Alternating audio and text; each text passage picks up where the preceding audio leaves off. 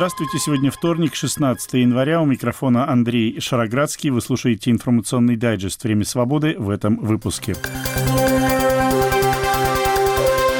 Швейцария взяла на себя организацию глобального саммита мира по Украине. Возможно ли участие в нем России? В Башкортостане прошли массовые акции в поддержку защитника горы Куштау Фаиля Алсынова. Что стоит за заявлением Ильхама Алиева о том, что в советские времена Армения получала территориальные подарки за счет Азербайджана? Также сегодня Ситуация настолько критична, что проверка сотрудников на лояльность к интересам России, не побоюсь этого предложения, должна обязательно включать проверку на детекторе лжи. Вдова философа Александра Зиновьева Ольга Зиновьева объявила Институт философии Российской Академии Наук рассадником русофобии. В результате российского удара по селению Нью-Йорк в Донецкой области как минимум три человека вчера пострадали, еще пятеро оказались под завалами. Об этом сообщил глава Донецкой областной военной администрации Вадим Филашкин. По его словам, на поселок были сброшены две управляемые бомбы, в трехэтажном доме обвалился целый подъезд. А в Воронежской области России после атаки беспилотников введен режим чрезвычайной ситуации. По данным Министерства обороны России были перехвачены 8 дронов. При падении обломков обломков одного из них начался пожар в многоэтажном жилом доме, пострадала десятилетняя девочка. Жители Воронежа сообщают о мощных взрывах в районе аэродрома, который используют воздушно-космические силы России. Сообщается также о сбитом беспилотнике в другом российском регионе Брянской области. Представитель сил обороны ВСУ Таврического направления Александр Штупун заявил, что российские войска поставили перед собой новую цель. Сейчас они штурмуют село Новомихайловск Михайловка в Донецкой области. А президент Украины Владимир Зеленский сегодня выступил перед участниками Всемирного экономического форума в Давосе, которые последние несколько дней обсуждают украинскую формулу мира, предусматривающую, в частности, полное восстановление территориальной целостности Украины. Швейцария взяла на себя организацию глобального саммита мира по Украине. При этом министр иностранных дел страны Иньяца Кассис выступил за привлечение к переговорам России, так как, по его словам, без нее мира не будет. Советник главы Офиса президента Украины Михаил Подоляк согласен, что Россию нужно привлечь к переговорам, но после успехов ВСУ на фронте, а потому на первый план выходит оказание Украине необходимой военной помощи. Безусловно, нужно будет э, привлекать Россию, но привлекать на каких условиях? Это же очевидно. То есть на сегодняшний день, если мы говорим о формуле мира, здесь несколько надо этапов выделить. Э, формула мира — это базовая платформа, ну, если мы говорим об окончании войны, а не о паузе да, в войне. Ну, то есть, грубо говоря, все, что предлагает Россия, она предлагает, давайте вы оставите нам оккупированные территории, таким образом мы не проиграли, и, соответственно, мы не несем ответственность за разрушение глобального миропорядка, то есть за нарушение международного права, за нарушение других международных уставных документов, и так далее и тому подобное. И, соответственно, это не будет означать мир как таковой. Ну, вы прекрасно понимаете, что оккупированные территории в э, составе Российской Федерации – это продолжение войны в э, разных формах. Соответственно, наоборот, формула мира Украина предложена, она учитывает необходимость вернуться в определенный статус-кво, и, соответственно, для того, чтобы вернуться в эти статус-кво, сначала нужно, чтобы в глобальных политических элитах не было каких-то рассуждений, а может быть мы тут найдем компромиссы и так далее. То есть, грубо говоря, нейтральные страны, в том числе страны, которые относятся к глобальному югу, должны зафиксировать фиксировать, что либо мы возвращаемся к определенному международным правилам, международному праву как таковому, а это возможно только если будут выполнены такие-то, такие-то регламентные нормы, и после этого, соответственно, будут уже переговоры с Российской Федерацией. Но опять же, на мой взгляд, с Российской Федерацией переговоры возможны только после э, существенных тактических поражений в военном смысле России. Иначе, ну, она будет продолжать делать вид, что, вы знаете, мы тут реалии какие-то э, имеем на земле, поэтому учитывайте эти реалии. Да, к сожалению, наступление Украины не было настолько эффективным, эффективным, как нам бы хотелось, потому что это действительно ускорило бы, существенно ускорило финализацию войны как таковой. Но тем не менее, тем не менее, на сегодняшний день очевидно, что есть несколько стратегически важных выводов, о которых можно говорить. Первое. Э, российская армия не обладает э, технологиями, которые будут достаточны для доминирования. Да? Ну, то есть то, что долгое время продавалось, что российские ВПК, российская армия, они, несомненно, самые сильные, ну, имеется в виду, по крайней мере, на европейском континенте, на европейском возможном театре ведения боевых действий. И, соответственно, это по умолчанию должно должно давать им преимущество и так далее. Этого на сегодняшний день нет. Второе, есть существенные успехи Украины, например, по южному направлению, по акватории Черного моря, по э, полуострову Крым, которые говорят о том, что при увеличении технологических компонентов этой войне Украина будет доминировать, да, ну, то есть будет владеть инициативой. И, соответственно, сейчас эти решения ищутся.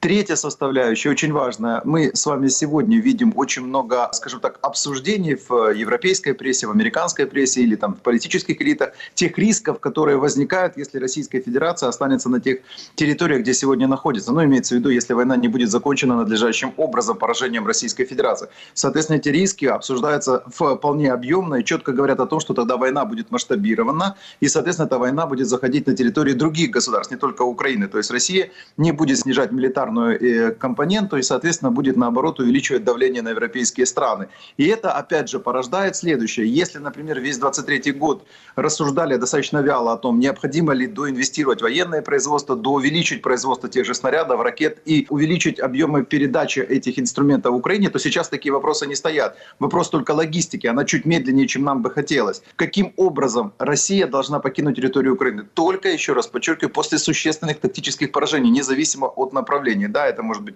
и Запорожское, и тоже Донецкое, понятно, южное направление.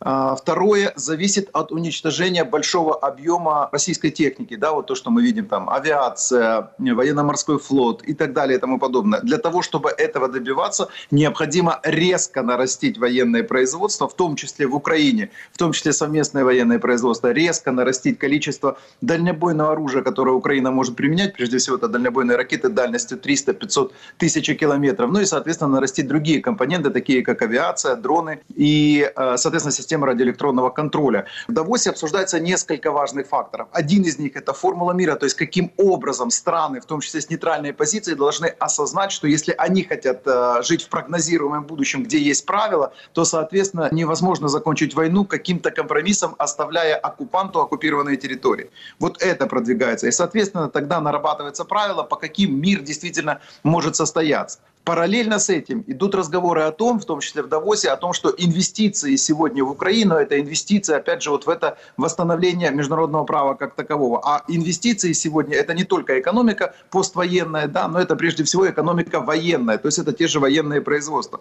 Что выгодно сейчас инвестировать в военные производства с учетом того, что другого варианта окончания большой европейской войны не будет, кроме как военного поражения Российской Федерации. Это был советник главы Офиса президента Украины Михаил Подоляк, фрагмент его интервью телеканалу «Настоящее время». Аварии на системах теплоснабжения в России за последние недели произошли уже более чем в половине российских регионов. Где-то люди мерзнут, где-то обвариваются кипятком, заливающим дома и улицы из-за прорывов на теплотрассах. Все это стало почти привычным. А вот то, что в России уже почти забыто, это массовые протесты. Тем не менее, такой протест, именно массовый, вчера имел место. Около пяти тысяч человек вышли на митинг в поддержку защитника горы Куштау Фаиля Алсынова, которого судят по обвинению в разжигании ненависти. По версии обвинения, в апреле прошлого года Алсынов выступил с речью, в которой оскорбительно отзывался о жителях Кавказа, Средней Азии и об армянах. Алсынов употребил словосочетание, которое переводится на русский язык как «черный народ». Сторонники Алсынова утверждают, что нынешнее значение этого словосочетания в тюркских языках простой народ. И вот что сказал адвокат Фаиля Ансылова Ильнур Суиндуков. Никакого негативного, противоправного характера данные высказывания не имеют. Возможно, будут какие-то санкции в отношении меня, вплоть до прекращения статуса адвоката. Но любое решение я приму достойно, потому что если правду говорить шепотом, либо ее вообще не говорить, то вообще какой смысл жить, работать? Говорил адвокат общественного активиста Фаиля Алсынова Ильнур Суиндуков. Участники митинга в поддержку Алсынова выдвигали и политические требования, в частности, требования отставки главы республики Башкортостан. Мы требуем отставки руководителя республики Башкортостан Хабирова просим, чтобы было сейчас какое-то внешнее управление. Потому что мы должны здесь жить спокойно, тем более в тот момент, когда такая напряженная ситуация в стране происходит. В 2018 году считающаяся для башкир сакральной гора Куштау была передана для добычи извести башкирской содовой компании. Против этого решения начали выступать местные жители. После этих акций многих активистов, выступавших в защиту Куштау, привлекали к административной и даже к уголовной ответственности. По мнению политолога Руслана Айсина, сейчас глава Башкортостана Ради Хабиров мстит защитникам Куштау, пытаясь показать Кремлю, что он борется не столько с экологами, сколько с теми, кто якобы пытается раскачать ситуацию в России. Это именно попытка Хабирова больно сделать тем, кто сделал больно когда-то ему. Потому что Куштау для него это уже личная проблема для Хабирова. Потому как это один из самых массовых протестов да, в современной России, где, кстати говоря, объединились и правые, и левые, и зеленые, и там кто угодно. Опасность того, что экопротест может стать политическим, конечно, у властей есть. Я думаю, что Хабиров пытается именно эту формулу донести до Кремля. Дескать, я борюсь не просто с экологами, а с потенциальными там бузатерами. Мнение политолога Руслана Айсина. Приговор Фаиля Алсынову будет вынесен в среду, а сегодня экскаватор срыл кучу снега перед зданием суда, служившую своеобразной трибуной для участников вчерашней акции.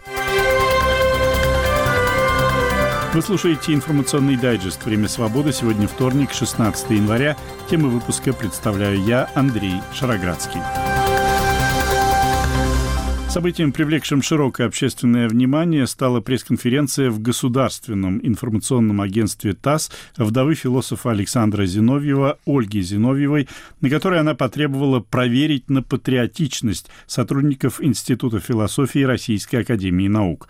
Напомню, что Александр Зиновьев резко критиковал в свое время советский режим, за что в 1978 году был выслан из страны, а после возвращения в Россию крайне отрицательно отзывался о Михаиле Михаиле Горбачеве и Борисе Ельцине называл так называемую западнизацию особой формой колонизации и приветствовал политику Владимира Путина. Ольга Зиновьева на вчерашней пресс-конференции в выражениях не стеснялась. Русская философия в опасности.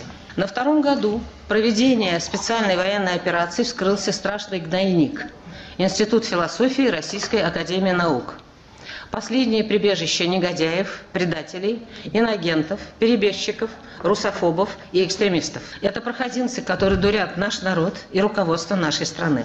Ситуация настолько критична, что проверка сотрудников на лояльность к интересам России, не побоюсь этого предложения, должна обязательно включать проверку на детекторе лжи. Русофобы Института философии Российской Академии Наук должны быть подвергнуты самой настоящей денацификации говорила вдова философа Александра Зиновьева Ольга Зиновьева. Несмотря на то, что пресс-конференция в агентстве ТАСС в нынешних условиях, мягко говоря, не слишком положительный сигнал для Института философии, исполняющий обязанности его директора Абдусалам Гусейнов отреагировал на выступление Зиновьевой с иронией. Его цитирует издание «Подъем». Это очень хорошее предложение. Надо действительно такой детектор создать и пропустить все население. Ну или, во всяком случае, всех философов. Конец цитаты. В пресс-конференции Зиновьевой участвовал также Анатолий Черняев, утверждавший, что его безосновательно в прошлом году выгнали из Института философии. По словам Гусейнова, Черняев уволился сам. Первая и основная причина – они хотят грант на какой-то вселенский проект, как в мировоззренческом плане сделать счастливее Россию, сказал в интервью изданию «Подъем» Абдусалам Гусейнов. Вы слушаете «Время свободы». Соратники Алексея Навального опубликовали новое расследование, на этот раз о том, как обогащается старшая дочь Владимира Путина Мария Воронцова. Представлявший расследование Георгий Албуров подробно рассказал, сколько денег и из каких источников Воронцова получает. Дочь Путина Мария Воронцова официально работает в Московском государственном университете на родном факультете фундаментальной медицины. И не так давно она получала там 110 тысяч рублей в месяц. Еще 35 тысяч она получает в Российской ассоциации эндокринологов. Еще 48 есть. Она получает их в Национальном медицинском исследовательском центре эндокринологии Минздрава. В 2019 году Мария Воронцова стала бизнес-леди. Она учредила компанию Намека. Это расшифровывается как новая медицинская компания. И стала носить гордое звание член совета директоров. Я признаюсь честно, я долго пытался разобраться, чем они на самом деле занимаются. Вот приходят в офис и что делают? Полез на сайт, а там указано вот цели компании. Они занимаются созданием интерфейса взаимодействия между ведущими научно-исследовательскими организациями и медицинскими учреждениями. Занимаются развитием новых методов диагностики в области ядерной медицины, внедрением передовых технологий, созданием современной системы обучения врачей, созданием IT-платформ тоже занимаются. В общем, звучит впечатляюще. Думаю, будет какой-то прорыв. Только вот странновато, что реализуют они эти грандиозные проекты силами всего пяти сотрудников. До войны, кстати, было шесть, видимо, одного призвали. А новости компании вместо чего-то по делу выглядят просто буквально как какой-то бесконечный праздник.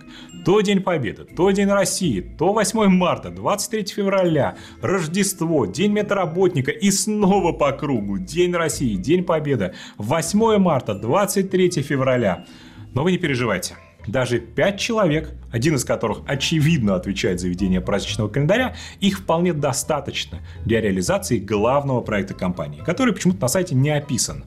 Этот проект – это перекачивание денег в карман дочери Путина – Марии Воронцовой. В 2020 году, вскоре после учреждения, выручка на Мека составила почти миллиард рублей. 840 миллионов, если точно. Им абсолютно точно стоило дать звание бизнесменов года, потому что большая часть этого, 600 миллионов, это чистая прибыль, то есть маржинальность 70%. Вот кто должен стать главным бизнес-коучем страны. А 232 миллиона из этой чистой прибыли выплатили акционеру Марии Воронцовой в виде дивидендов клиентов и вознаградили ее за такую эффективную работу еще и зарплатой. Детский эндокринолог Мария Воронцова получает в Намека еще около 700 тысяч рублей в месяц. В 2021 году чистая прибыль Намека еще больше – 810 миллионов. В 2022 – 855.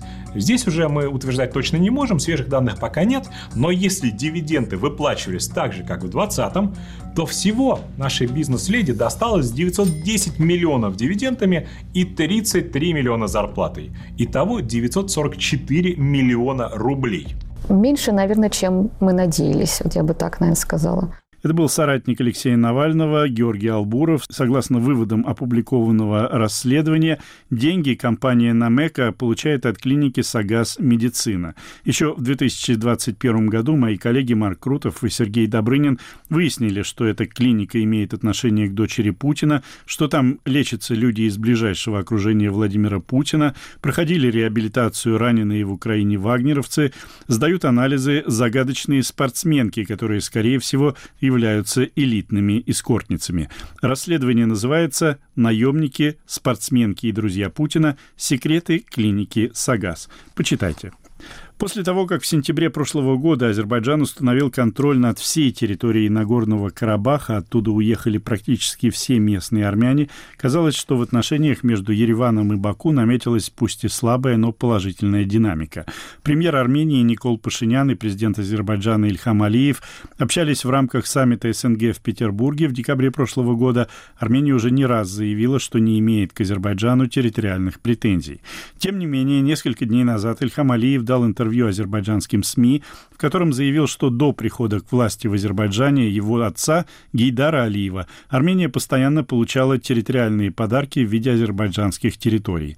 Речь шла, среди прочего, про Зангизурский коридор. Он соединяет основную территорию Азербайджана с Нахичеванью. А Ереван Алиев и вовсе назвал древним азербайджанским городом. Вот этот фрагмент. Не секрет, что в 20 веке азербайджанские земли по частям были переданы Армении – в 1918 году, через день после создания Азербайджанской Демократической Республики, город Ереван, к сожалению, был передан Армении. Хотя никаких оснований для этого не было. Ереван – древний азербайджанский город. Азербайджанский народ веками жил там. Стираемый сегодня исторический облик Еревана – доказательство, что у этого города азербайджанское культурное и архитектурное наследие. У Еревана сейчас просто нет старого города.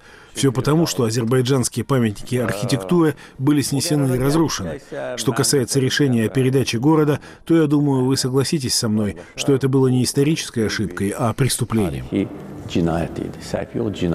Это был президент Азербайджана Ильхам Алиев. Прокомментировать эти заявления Алиева я попросил обозревателя проекта «Радио Свобода. Эхо Кавказа» Вадима Дубнова. Я помню, как в конце сентября или в начале октября, когда был исход армян из Нагорного Карабаха, вы тогда сказали, что для Армении в целом гораздо острее стоит проблема Зангизурского коридора. Ну вот с тех пор премьер-министр Армении Пашинян игнорировал заседание ДКБ, но все-таки в конце декабря появился на заседании Совета Содружества независимых государств.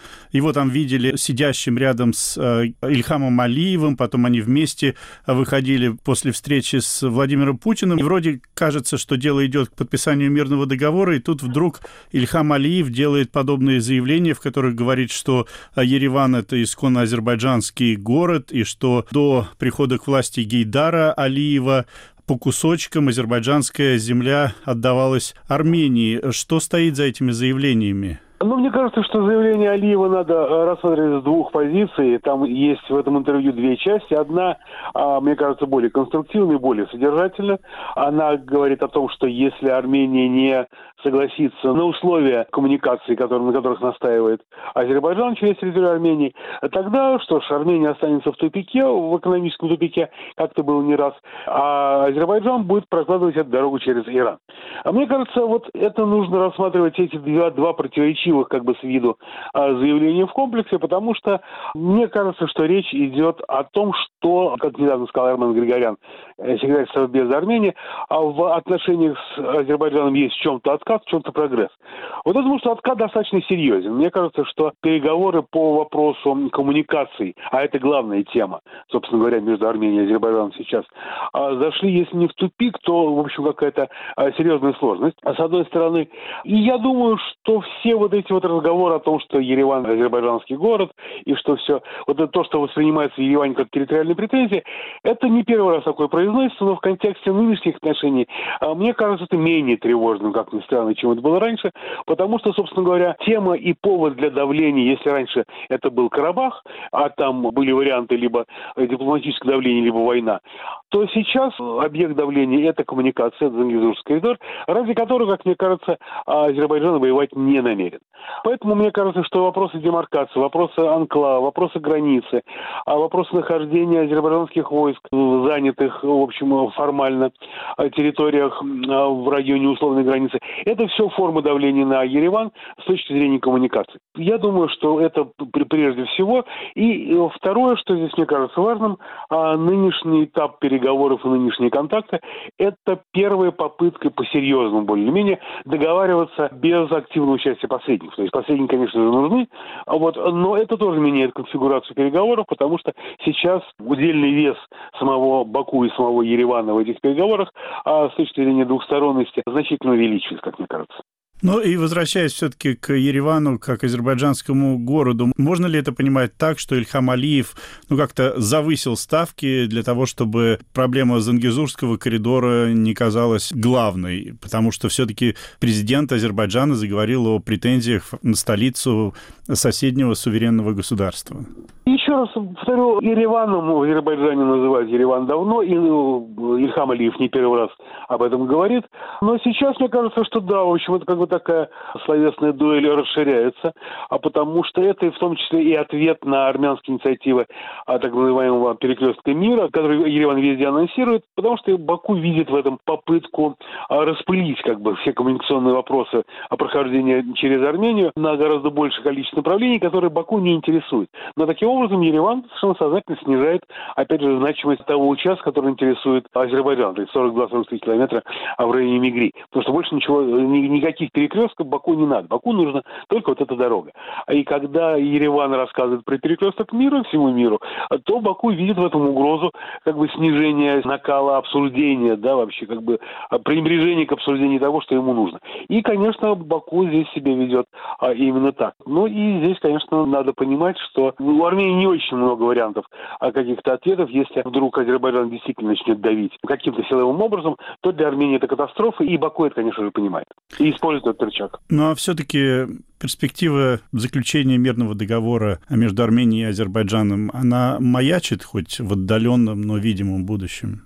Кажется, что это пока достаточно призрачное явление, потому что разговоры, которые в конце года обострились о том, что, в принципе, это Баку об этом говорил, что, в принципе, мирный договор а, не обязан нести в себе какие-то несущие конструкции будущих отношений, а сложных спорных вопросах, типа демаркации, делимитации границы, э, вопросов коммуникации. А вот мне кажется, что это был такой был зондаж, который сам Баку не очень верил, и фактически Алиев в этом интервью, он фактически снял а, эту тему а, с, с обсуждения. То есть э, мирный договор по-прежнему, мне кажется, будет наполнен именно сущностным содержанием, и отделить его от этого содержания а, не удастся, и, в общем, мне кажется, стороны, в общем, согласились, что это невозможно. И если это так, то тогда перспективы заключения в ближайшее время, ну, кажутся достаточно эфемерными. Моим собеседником был обозреватель проекта «Радио Свобода. Эхо Кавказа» Вадим Дубнов. И последнее на сегодня. Около недели назад, во время посещения Анадыря Владимиром Путиным, члены его делегации передвигались на различных видах транспорта. Дмитрию Пескову тогда достался болотоход «Хищник», о котором пресс-секретарь Кремля высказался довольно нелицеприятно, мол, водителю пришлось доводить машину до ума с помощью напильника, руль и коробка передач работают плохо, зато хорошо работает двигатель, но он импортный. Была бы конкуренция побольше, они бы шевелились, сказал Песков. Песков.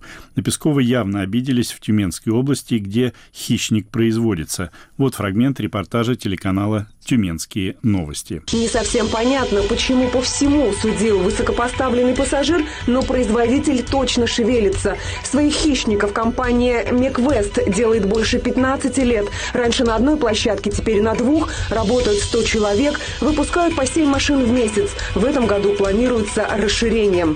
Что касается иностранного двигателя, так у нас в стране агрегатов, подходящих именно для снегоболотоходов, попросту не делают. Мотор тут нужен мощный, но легкий, иначе страдает проходимость. Одним словом, до ума сначала надо довести не хищников, а тяжелое машиностроение в России. А вот это уже компетенция вовсе не Тобольской компании. В общем, это не защита, а скорее нормальная человеческая реакция на, как нам кажется, незаслуженную, не совсем справедливую критику. Жаль только, что этот сюжет увидит э, ну, такой житель Тюменской области, а вот ироничные упреки и замечания Дмитрия Пескова разлетелись уже по всей стране. Это был фрагмент эфира телеканала «Тюменские новости». Ну что же, получается, я чуть-чуть поправил ситуацию. Вы слушали информационный дайджест «Время свободы». Его темы представил я, Андрей Шароградский, продюсер выпуска Андрей Амочкин. Наш подкаст можно слушать на сайте «Радио Свобода». К вашим услугам популярные приложения подкастов и наша платформа на базе хостинга YouTube «Радио Свобода Лайв». Подписывайтесь на нее и на телеграм-канал «Время свободы». У меня на сегодня все. До свидания.